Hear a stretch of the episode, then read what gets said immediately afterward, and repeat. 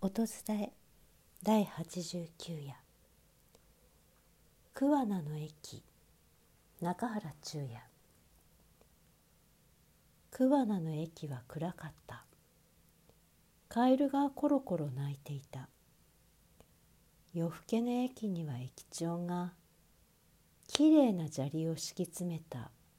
プラットフォームにただ一人ランプを持って立っていた。桑名の駅は暗かった。カエルがコロコロ鳴いていた。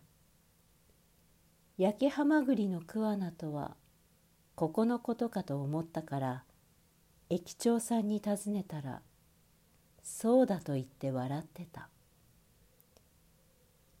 桑名の駅は暗かった。カエルがコロコロ鳴いていた。大雨の上がったばかりのその夜は風もなければ暗かった。桑名の駅。作中原中也。音伝え中山優子でした。